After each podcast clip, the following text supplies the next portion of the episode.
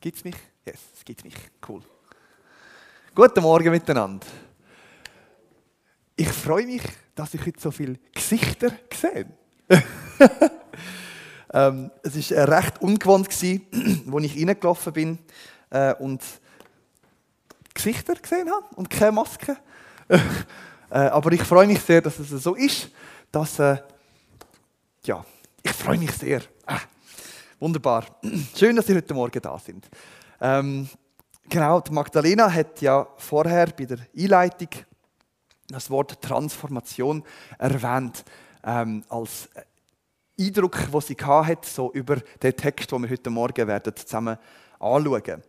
Und ja, das ist tatsächlich das Thema, wo der Paulus da in diesem Text wirklich äh, sehr äh, ausführlich auch behandelt. Und zwar äh, ja, nicht nur in diesem Text, sondern eigentlich im, im ganzen Epheserbrief ist das so das, was er möchte behandeln möchte, ähm, vermitteln. Und das ist heute nicht anders und sogar ein bisschen ausdrücklicher als sonst. Damit wir verstehen, was es mit der Transformation auf sich hat, wo wir haben dürfen erleben, wo wir Jesus in unser Leben, in unser Herz haben aufgenommen, ist es wichtig, dass wir auch gut verstehen, was vorher war. Einfach um kurz nochmal das zu wiederholen, was wir bis jetzt im Kapitel 4 angeschaut haben, damit wir verstehen, wo wir jetzt ankommen. Kapitel 4 hat mit der Aussage angefangen, ich ermahne euch und so weiter und so fort. Der Paulus beschreibt dann, was er damit meint, wenn er euch sagt, dass wir sollen würdig von, eurer, von unserer Berufung, die wir in Christus haben, leben. Wir haben da ein paar Schlagwörter. Äh, jetzt, genau. Äh, Wörter, die uns in dieser Diskussion begegnet sind. Das ist Demut, das ist Sanftmut, das ist Geduld und Einheit, wie schon im ganzen Buch und Frieden. Das sind verschiedene Sachen, wo, ähm, wo wir auch schon angeschaut haben im Laufe dieser, von diesem Kapitel 4. Dann, wenn wir dort weiterlesen, dann haben wir ein paar Hinweise darauf, dass Jesus uns eben nicht einfach mit diesen Ermahnungen sitzen lässt, sondern dass er sehr daran interessiert ist, uns auszurüsten mit dem, was wir brauchen, damit sein Ziel von der Einheit und Gemeinschaft, dass wir das zusammen auch erreichen können. Wir haben dort von Gaben und von Geschenken geredet, die er uns gibt. Er hat uns damit ausgerüstet, damit wir Werk vom Dienst machen aneinander und eben so Einheit und Gemeinschaft erlangen. Am Schluss vom Text von letzter Woche dann ist nochmal ein Hinweis darauf gewesen, dass die Einheit, die sich Gott wünscht, eben etwas ist, wo wir sollen reinwachsen und wo er schaut, dass wir dort reinwachsen. Weil Jesus nämlich sowohl treibende Kraft für das ist und auch der Garant dafür, dass es so auch kommt. Ein Wort, wo in diesem Zusammenhang immer wieder gefallen ist und wo wir auch besondere Aufmerksamkeit schenken, das ist ein Wort Liebe. Sowohl in der Diskussion über Demut, Sanftmut und Geduld, als auch später, ähm, ja, also wo es dann um Gabe und Gemeinschaft gegangen ist, ist Liebe das, an dem wir uns orientieren sollen. Das haben wir eben letzte Woche am Ende dieser Predigt haben wir das kurz hervorgehoben. Und heute geht es weiter mit Epheser 4, Vers 17 bis 19. Ich lese es vor. Dies aber sage ich euch und bezeuge im Herrn, dass ihr nicht länger wandelt, wie auch die Heiden wandeln, in der Eitelkeit ihres Verstandes, indem ihr Denken verfinstert ist, entfremdet vom Leben Gottes durch die Unverständlichkeit, welche in ihnen ist, durch ihre Herzenshärte. Wie einer, der, indem er abgestumpft ist, sich der Zügellosigkeit hingegeben hat und habgierig Werke aller Unreinheit tut. Ihr aber habt Christus nicht so gelernt, wenn ihr ihn wirklich gehört habt und ihn so gelehrt, gelehrt bekommen habt, wie die Wahrheit in Jesus ist dass ihr die frühere Wandlungsweise ausgezogen habt, den alten Menschen verdorben durch trügerische Begierden, dass ihr eures Sinnes erneuert worden seid durch den Geist und dass ihr angezogen habt den neuen Menschen, der gemäß Gott geschaffen worden ist, in Gerechtigkeit und Heiligkeit durch die Wahrheit. Sind ihr dann nachgekommen? Alles verstanden? Äh, soll ich es nochmal lesen? Also ich kann es schon nochmal lesen, soll ich nochmal? Okay. Äh, ich komme, ich komme wieder zurück. Wir werden sowieso den Text noch durchschaffen heute. He? Genau. Aber gut sagst du es, Aschi, danke. Wir kommen heute nicht ganz durch den Text durch. ähm, dafür haben wir einfach nicht genug Zeit. Ich habe mal bei sieben Seiten nachher aufgehört beim Schreiben und habe gedacht, ich glaube, ich lade die zweite Hälfte von dem Text heute aus. Wir machen das nächste Woche. Wir machen heute den Text. Epheser 4, 17 bis 19. Ich muss zugeben, dass es nicht ganz einfach war, mich mit diesem Text auseinanderzusetzen in dieser Woche. Was ihr nämlich hier auf dieser Folie seht, das ist keine offizielle Übersetzung. Die werdet ihr in keiner Bibel, keiner Übersetzung so finden. Das ist äh, ein, ein Zusammenstecken von verschiedenen Übersetzungen und auch teilweise eine eigene Übersetzung, die ich auch noch habe eingefädelt. Ähm, und darum ist es auch ein bisschen kompliziert, was ihr da seht und gehört habt. Aber ich probiere das äh, auseinanderzufädeln, damit, damit äh, wir nachher alles verstehen. Ich bin beim, beim Bearbeiten von dem Text bin ich über mehrere grammatikalische Schwierigkeiten gestolpert, wo ich mich schon lange nicht mehr damit auseinandersetzen haben müssen. Es hat einen Haufen Infinitive da drinnen und eine geballte Ladung von Präpositionen, die mit ihren zugehörigen ähm, äh, Substantiven zusammen aneinandergereiht sind. Äh, und darum ist es auch wirklich nicht einfach, den Text zu übersetzen. Eben, eben ja. Ich habe auch noch müssen im Duden nachschlagen, wie ich jetzt das genau so verstehe und so. Ähm, aber ja, darum ist es, es geht fast nicht anders als kompliziert.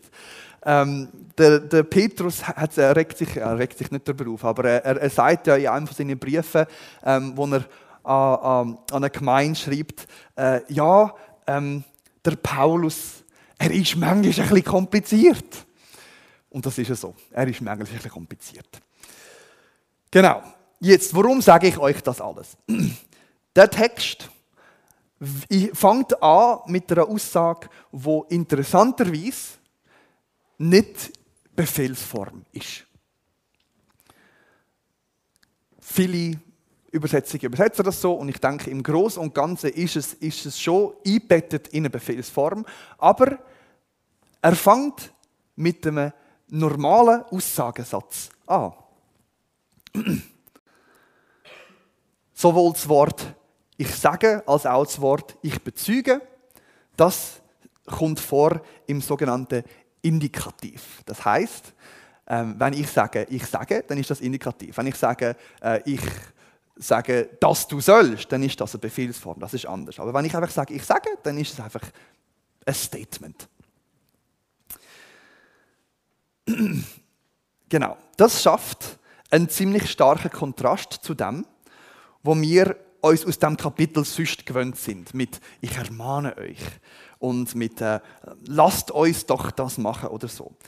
Und wo mir jetzt der Geschmack von dem Kapitel, der Geschmack von der Forderung eigentlich immer wieder dabei ist, da unterbricht jetzt der Paulus den Flow mit einer neuen Ich-Aussage. Wie ist es? Ich bezeuge euch und ich sage euch, dass es so ist. Dies, sagt er uns, sage ich euch und bezeuge euch im Herrn. Der Paulus möchte uns also von etwas überzeugen, was er uns auch schon gesagt hat und was er uns wird sagen. Und dann kommt dann schon der erste Infinitiv. Und zwar, das ist ein Satz, den wir mit einem Das-Satz übersetzen. Dass ihr nicht länger wandelt, wie auch die Heiden wandeln. Also einfach nur mal zum, zum es verstehen. Der Paulus sagt nicht, wandelt nicht mehr wie die Heiden, sondern er sagt, ihr macht es nicht mehr. Ich sage es euch und bezeuge euch, dass es nicht mehr so ist. Das lässt uns kurz zurückhorchen zu dem, was wir in Kapitel 2 gelesen haben. Dort ist nämlich darum gegangen, dass wir tot sind in unseren Übertretungen und Sünden. Sorry, ihr seht es nicht, es ist, steht da unten nochmal. Epheser 2, Vers 1. So hat er euch, die ihr tot waret durch eure Übertretungen und Sünden. Also auch hier äh, die Idee oder ähm, äh, das, was er möchte überbringen ist, es ist nicht mehr so. Paulus sagt da also, also was er genau, ähm, ja, ich, ich mache es so. äh, der Paulus redet da mit uns als Menschen, die zu Jesus gehören, also mit Christen. Das sind Menschen, die eben nicht mehr sozusagen wie die Heiden sind.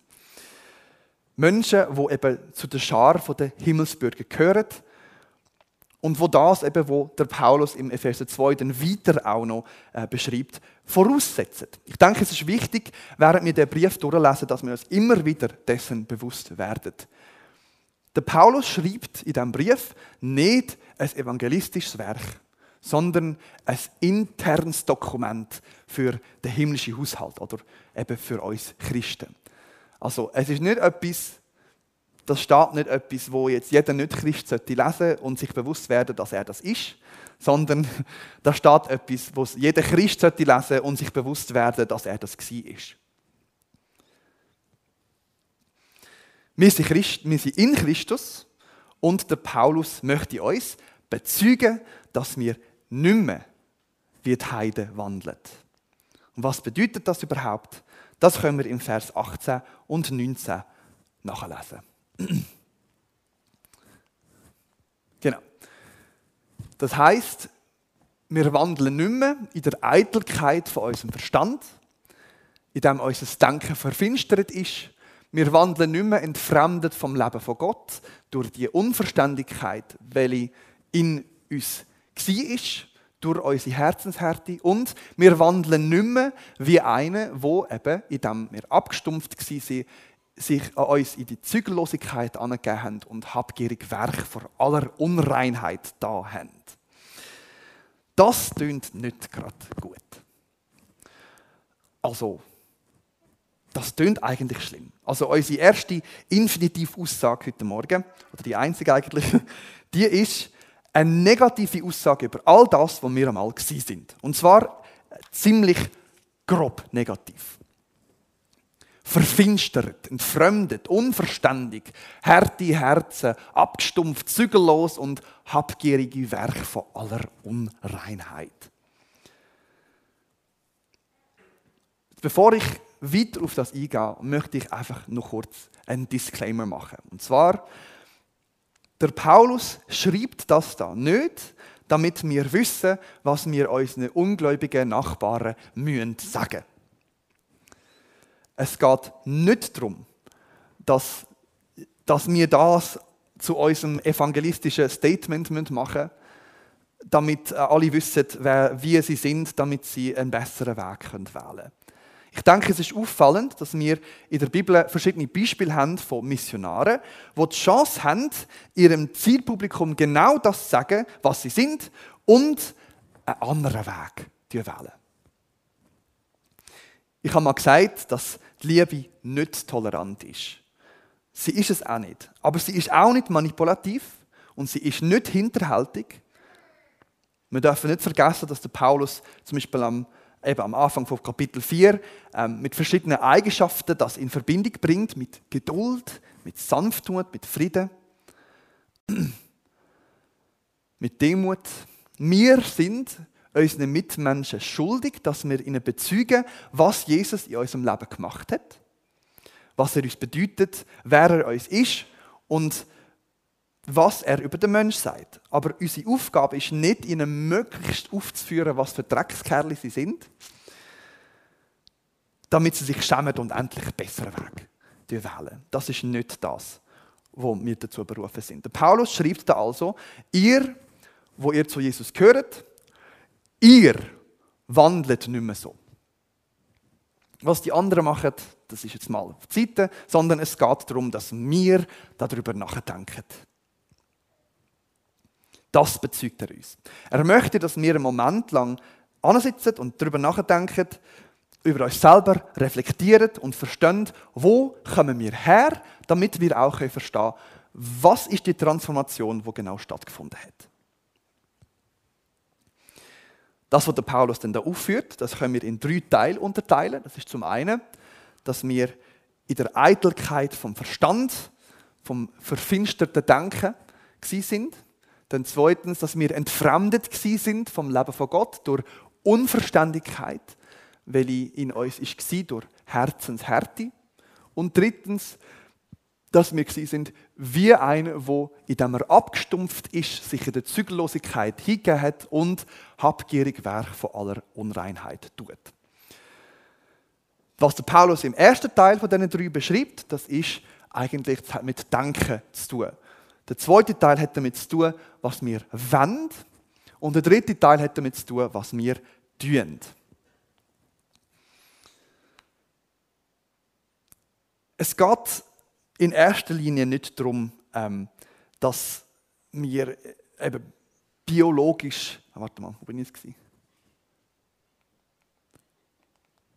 Sorry, ich habe sehr, sehr viele Slides gemacht diesmal und äh, das Navigieren ist nicht ganz einfach gewesen. Gut, anyways. Also, der Paulus sagt da also, kurz zusammengefasst, damals sind wir noch ähm, in jeder Hinsicht von unserem Leben, also von unserem Denken, von unserem Wohl, äh, wollen, ja, und von unserem Handeln sind wir entfremdet vom Leben von Gott gewesen. Und äh, vom, vom Leben von Gott entfremdet sein. Das heißt nicht, äh, dass wir, also es hat nichts damit zu tun, dass wir biologisch leben oder tot sind, sondern, also Gott ist ja der, der das Leben schenkt, aber es geht darum, dass wir damals, also wo wir noch gewandelt haben wie die Heiden, damals sind wir eben abgeschnitten vom Leben zu dem uns Gott geschaffen hat, durch das wir eben die geistlichen Gesetzmäßigkeiten, von denen wir schon anders mal geredet haben, wie er sie geschaffen hat, damit wir die können erleben und ausleben, damit wir Fülle haben können. Das ist das, was bedeutet, das Leben von Gott. Und, das, und entfremdet vom Leben von Gott ist eben abgeschnitten sein von dieser Fülle und von, dieser, von, von dem Ausleben und Erleben von der Gesetzmäßigkeiten, die er geschaffen hat. Dann machen wir gerade mal bei dem, also wir machen jetzt bei diesen drei Elementen, machen wir weiter. Wir fangen gerade beim ersten an. Also, der Paulus sagt, ihr kommt aus einem Leben, wo euch eures Denken verfinstert war, was dazu geführt hat, eben, dass euer Verstand eitel war. Unser Verstand und unser Denken und ähm, und Konzept, wo wir sozusagen als Axiom, als grundlegende Voraussetzungen für unser Denken haben, das ist etwas, das, das ist wachstümlich und es verändert sich immer wieder. Also unsere, äh, unser Denken, das ist nicht etwas, das einfach immer im gleichen Ding fährt, sondern, ähm, sondern das, das, das ist abhängig von dem, von unseren Festlegungen und, das, und wiederum, unsere Festlegungen sind abhängig von unserem Denken. Also es ist immer wieder etwas, wo, wo organisch und wo, wo ähm, dynamisch weiter wächst. Jesus sagt in Matthäus 6, im Zusammenhang mit dem Auge, wo eben die Leuchte vom Lieb ist, wenn dein Auge böse ist, so wird dein ganzer Leib finster sein. Wenn aber das in dir befindliche Licht Dunkelheit ist, wie groß muss dann die Dunkelheit sein? Unser Denken ist unter anderem durch das beeinflusst, was wir sehen, also was wir lernen, was von außen an uns angeratet. Andererseits ist es aber auch abhängig von dem, was in uns als Überzeugung festgehalten ist. Und was, also die zwei Sachen, das bestimmt dann auch die Richtung, wo unser Denken einschlägt. Also Vektoren habe ich das ähm, auch umschrieben. Also das ist, äh, ein Vektor ist ähm, äh, äh, eine Kraft oder ähm, ja, eine Kraft, die in eine gewisse Richtung drückt. Nehmen wir zum Beispiel an, wir sind eigentlich überzeugt, dass es keine Einhörner gibt. Wenn wir dann ein Einhorn sehen, dann müssten wir zwangsläufig aufgrund von unserer inneren Überzeugung, dass es keine Einhörner gibt, davon ausgehen, dass das, was wir sehen, etwas anderes muss sein als ein Einhorn. Und das ist es eigentlich, wo der Paulus probiert, uns klarzumachen. Das Licht, das in uns ist, das ist unser Denken. Wenn unser Denken fester ist, also nicht erfüllt ist vom Licht von der Offenbarung, dass es uns hilft, unser Denken in die Bahnen von dem, wo der Paulus eben in Epheser 1 bis 3 erklärt, zu bringen, dann wird auch das sein, das Finster sein, was in uns ist. Also um das nochmal kurz umschreiben mit dem Einhorn. Äh, wenn wir überzeugt sind, dass es keine Einhörner gibt und wir sehen eins, dann werden wir uns nicht eingestehen können, dass es, dass Einhorn ist. Also das Licht, das in uns ist, oder sagen Dunkelheit, die Verfisterung, die in uns ist, macht es unmöglich für uns, einzugestehen, dass das, was wir sehen, wirklich das ist, was ist.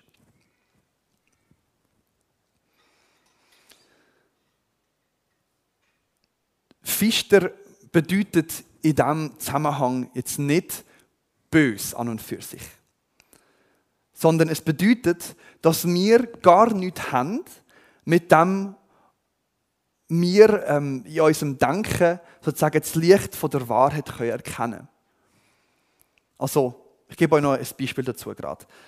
Wenn das so ist, wenn unser, unser Denken fister ist, dann ist natürlich der Verstand auch eitel.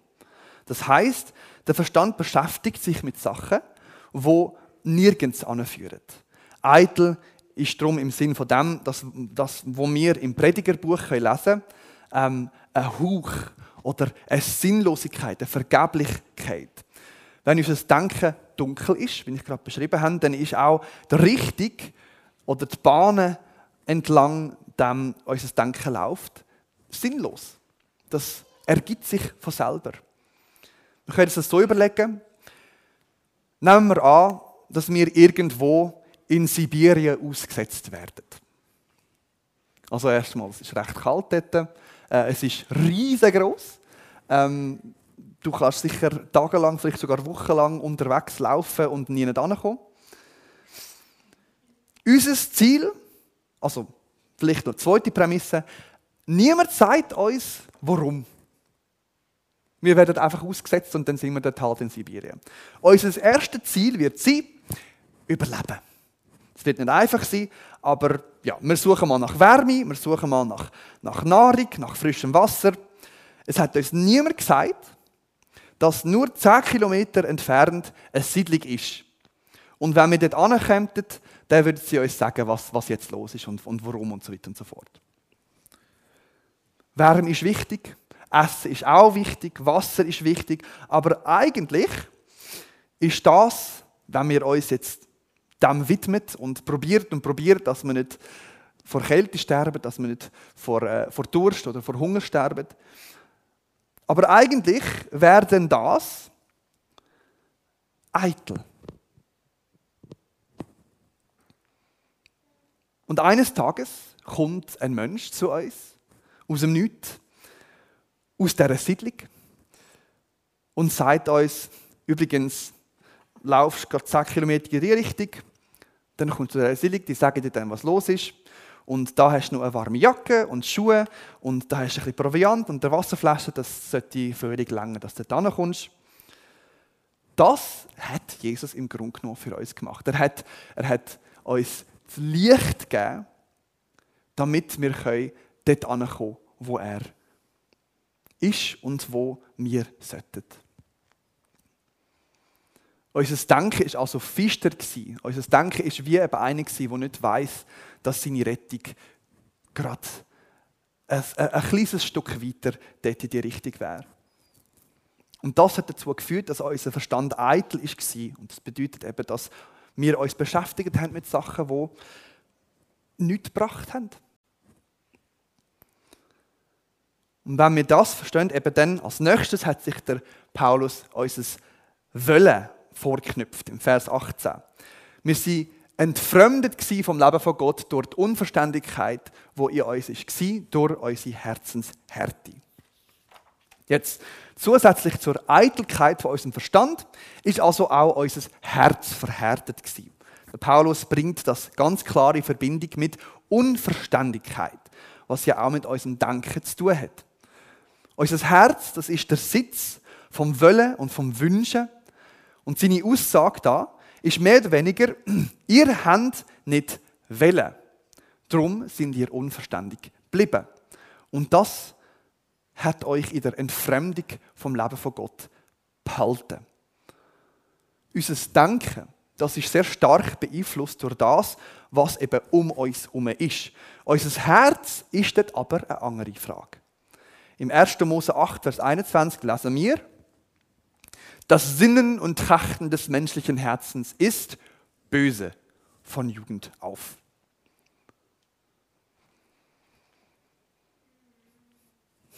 Das heißt, der Paulus bezieht sich da eigentlich etwas auf die Herzenshärte, wo wir eigentlich schon von klein auf damit ausgerüstet sind. Ein Herzherz, das ist etwas, wo verbissen in sich selber krümmt bleibt und sich nicht von sich selber abbringen lässt. Das führt zu Selbstbezogenheit, Habgier, Knauserigkeit und Stolz. Das können wir eigentlich einfach mit Unliebe beschreiben. Also ein Herzherz, das ist ein Herz, wo nur sich um sich selber dreht und keine Kapazität hat, gegen außen sich zu öffnen. Es gibt schon seit ein paar Jahrhunderten jetzt ein Menschenverständnis, gemäß dem Kinder von der Bosheit vom Herzen nicht betroffen sind. Und dem möchte ich heute Morgen emphatisch widersprechen. Diejenigen von euch, die älter sind oder die Leute kennen gut, die kleine Kinder haben, die können das höchstwahrscheinlich bestätigen, dass einem Kind Demut, Großzügigkeit und Genügsamkeit und so weiter und so fort, dass das einem Kind beigebracht werden muss. Das können sie nicht von Natur aus. Ein Kind muss sogar zuerst mal lernen, dass es überhaupt andere Menschen gibt als sich selber. Es gibt eine Entwicklungsstufe für ein Baby, ähm, gemäß dem alle Menschen eigentlich einfach eine, eine Extension von sich selber sind. Ein Kind muss lernen, dass es andere Menschen gibt. Dass es nicht einfach alle dafür da sind für die Wohl und Erfüllung vom eigenen Herz. Die von euch, die älter sind und das nicht bestätigen können, die müssen vielleicht ein bisschen besser aufpassen. Jedes Kind ist sozusagen ein Bundle of Depravity, also ein kleines Bündel Verdorbenheit. Und wir müssen unseren Kindern beibringen, wir müssen sie erziehen, weil sie sich sonst nämlich ganz von selber verderben.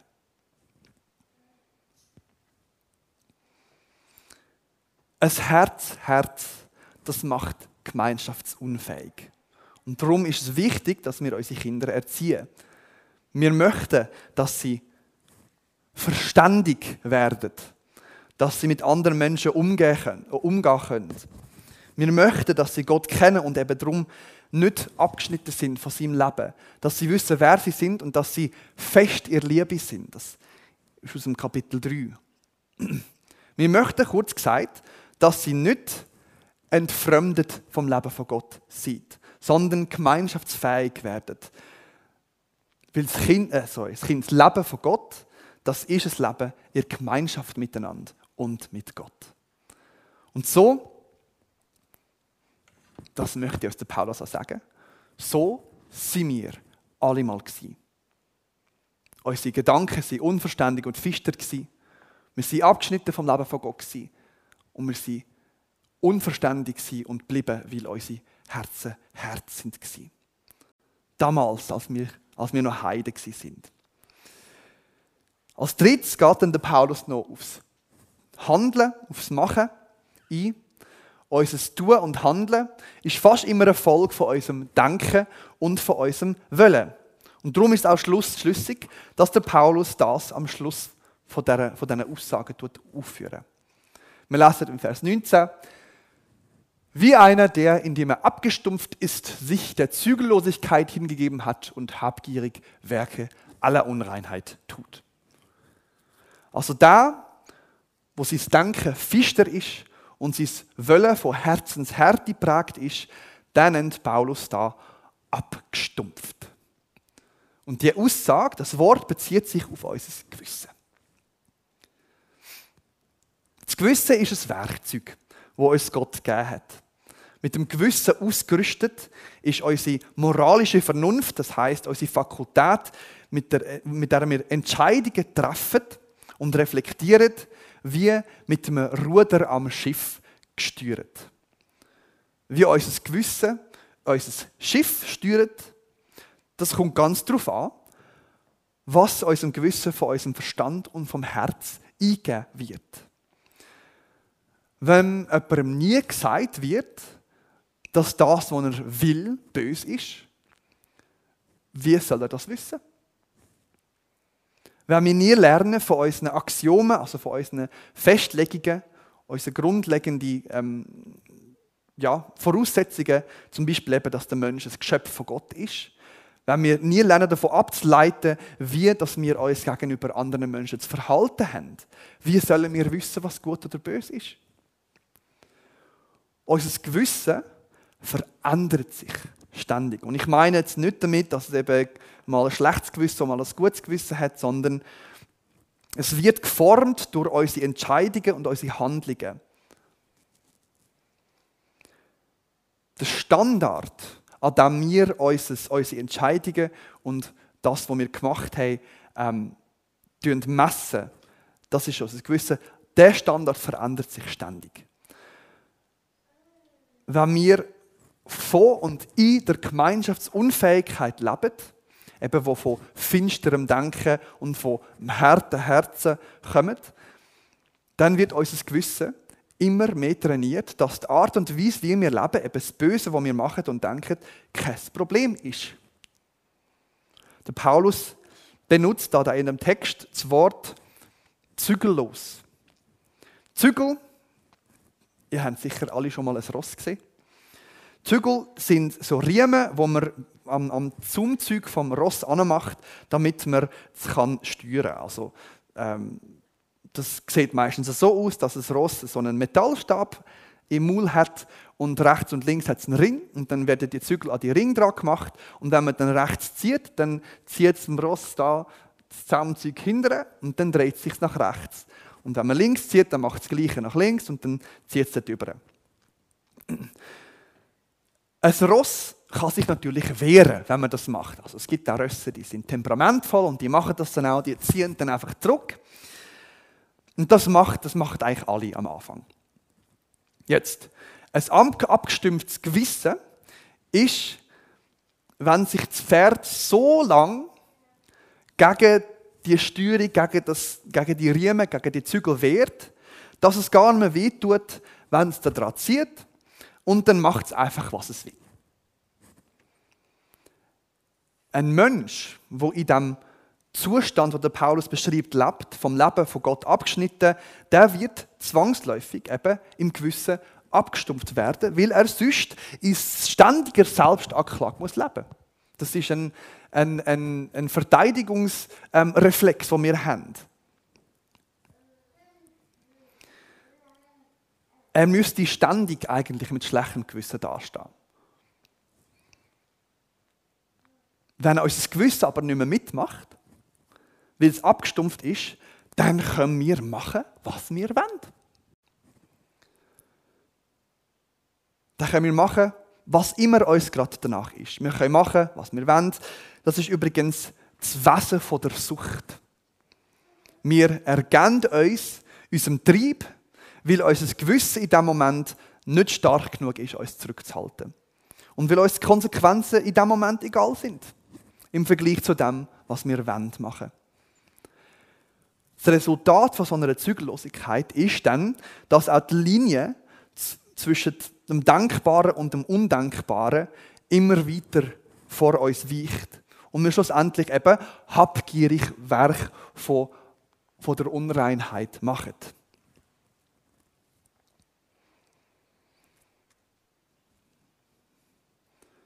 Habgier beschränkt sich nicht nur auf Gegenstand. Also einfach, dass es auch mal klar ist, das kann sexuelle Natur sein, das kann Macht sein, das kann Geld sein, das kann Einfluss sein, das kann Image sein, es kann sogar Altruismus sein. Das ist das Begehren, möglichst gut zu sein und zu handeln und möglichst auf die anderen ausgeleitet zu sein. Wir tun mehr und mehr davon oder wir haben mehr und mehr davon da, weil es uns nie erfüllt hat und weil es nie genug war. Man kann nicht der Beste oder die Beste sein. Das ist, das ist, das geht einfach nicht. Es wird immer, es wird nie genug sein. Oder vielleicht haben wir es auch einfach gemacht, weil wir nichts Besseres zu tun hatten. Das würde uns auch wieder zurück verbinden zu eben der Eitelkeit vom Verstand. Jetzt ich möchte ich nochmal das hervorheben kurz. Ein dunkler Sinn, ein Herz, Herz und ein stumpfes Gewissen. Ja, in dem Zustand, wo der Paulus beschreibt, sind wir gsi. Waren wir einst. Erinnern wir uns daran? Ist uns bewusst, dass das, was der Paulus da sagt, auch auf uns zutrifft? Sowohl, dass wir einmal so sind, als auch, dass wir nicht mehr so sind.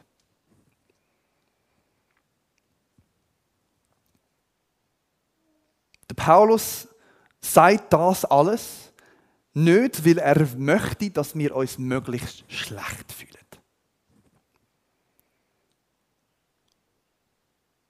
Und auch nicht, dass wir denken, jetzt bin ich ja so viel besser als die anderen. Es geht ihm in erster Linie einfach, es geht ihm auch nicht darum, sorry, dass er uns möchte warnen, nicht in erster Linie. Es geht ihm einfach darum, dass wir verstehen, wo das wir herkommen. Damit wir auch verstehen können, wo das wir sind. Damit wir verstehen können, was wir zu tun haben. Er möchte, dass wir verstehen, dass unser Denken durch Gottes Wort erneuert wird. Dass es Licht, Entschuldigung, dass es eben das Licht, dass er Licht in unseren dunklen Verstand bringt. Und da habe ich noch einen Psalm rausgeholt, um uns das kurz ähm, vor Augen zu führen. Eben, dein Wort ist meines Fußes Leucht und ein Licht auf meinem Wege. Er hat uns Licht gegeben für unseren dunklen Verstand. Er möchte, dass unser Herz durch Gottes Geist verwandelt wird, dass unser harte Herz mit einem fleischen Herz ausgerechnet wird. Beziehungsweise er sagt uns eben, hey, das ist im Fall passiert. Hesekiel 36, ich möchte euch ein neues Herz und einen neuen Geist geben, euer steinernes Herz mit einem fleischernen Herz auswechseln. Das ist passiert. Und er möchte, dass wir verstehen, verstehen doch, dass Gott unser Gewissen möchte schulen und uns eben in ein Leben vor Erfüllung und vom erfüllten Handeln führen möchte, damit eben die Pferdekutsche von unserem Leben nicht die nächste Klippe abfahrt, sondern auf dem Weg kann bleiben. Dafür möchte ich euch kurz aus Römer 12 einen Vers vorlesen. Gestaltet eure Lebensführung nicht nach der Weise dieser Weltzeit, sondern wandelt euch um durch die Erneuerung eures Sinnes. Das Wort da übrigens, wandelt euch um, äh, das ist Transformation. Metamorphose ist die gleiche Wortwurzel, wie da gebraucht wird.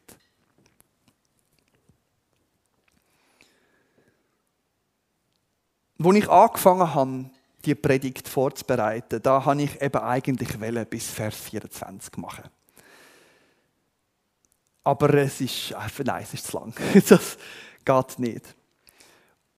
Und darum habe ich euch heute eine Aufgabe fürs nächste Mal. Einfach zur Erinnerung, das ist dann in zwei Wochen, nächste Woche ist erstmal der Abendgottesdienst. Darum haben wir schön viel Zeit, um die Aufgabe zu machen. Ich möchte euch ermutigen, dass ihr in den nächsten zwei Wochen, bis wir dann weitermachen mit Vers 20, darüber nachzudenken, wer bin ich gewesen, bevor ich zu Jesus gehört habe. Die ein oder andere von uns werden ein bisschen kürzer darüber nachdenken, die anderen werden länger müssen nachdenken, weil es ein bisschen länger zurückliegt. Aber ich möchte, dass wir uns das überlegen in den nächsten zwei Wochen. Wer bin ich gewesen, bevor mich Jesus gerettet hat? Weil nach all dem, was ich jetzt heute gesagt habe und erzählt habe und probiert habe, euch ein bisschen ähm, zu erklären, wie die Zusammenhänge sind, sagt der Paulus, ihr habt Christus nicht so gelehrt. Wenn ihr wirklich gehört habt und so gelehrt bekommen habt, wie die Wahrheit in Jesus ist, eben erstens, dass die frühere Wandlungsweise, die wir heute angeschaut haben, dass sie die abgezogen haben, der alte Mensch, der verdorben ist durch trügerisches Begierde, dass ihr Neues, dass, ihr, äh, äh, sorry, dass eure Sinn erneuert worden sind durch den Geist. Und drittens, dass ihr angezogen habt, eben den neuen Mensch, der gemäss Gott geschaffen worden ist. In Gerechtigkeit und Heiligkeit durch die Wahrheit. Das werden wir nächstes Mal in allen Einzelheiten anschauen, so wie wir das heute mit dem, was vorher war, gemacht haben. Er geht nach dem eben Wahrzustand nochmal auf den Ist-Zustand ein und sagt und bezeugt uns, dass wir jetzt in einem Kontrastleben leben. Und darum hat das noch einen zweiten Teil, die Aufgabe, die ich euch möchte geben. Danket Gott dafür, dass es nicht mehr so ist. Dass er euch aus dem Wahrzustand, aus, dem, aus dieser Verfisterung, aus dieser Härte und aus dieser Zügellosigkeit hat rausgerettet, rausgenommen und euch Licht gegeben hat und euch ein fleischernes Herz gegeben hat und euch neue Zügel angelegt hat. Gute und wahre. Das nächste Mal schauen wir dann eben an, wie sind wir jetzt. Ich möchte noch zum Schluss beten. Lieber Vater, das ist jetzt äh, äh, eine Predigt, Vater, mit, mit viel düsteren Aussagen. Und ich möchte dich bitten, Herr, dass du uns hilfst, daran zu denken, dass die Hauptaussage über dem Ganzen eigentlich eine ganz erfreuliche ist, nämlich, dass es nicht mehr so ist. Ich danke dir, lieber Vater, dass du uns gerettet hast. Ich danke dir, dass du uns hilfst zu verstehen, wie du uns verwandelt hast. Was für eine Transformation stattgefunden hat. Ich bitte dich, Herr, hilf du uns, dass wir nicht, ja, dass wir nicht vergessen, wer das wir gewesen sind. Damit wir auch wirklich verstehen und wissen, zu wem du uns gemacht hast. Herr, wir haben dich lieb. Und wir bitten dich, dass du in unserem Leben auch wirklich manifestierst, Jesus, zu wem du uns gemacht hast. Damit wir immer mehr reinwachsen in dein Lieb. Immer mehr zu Eis und zu Gemeinde können werden Zur Brut, wo du dir vorbereitest, bis du wiederkommst. Und möge das bald sein, lieber Vater. Amen.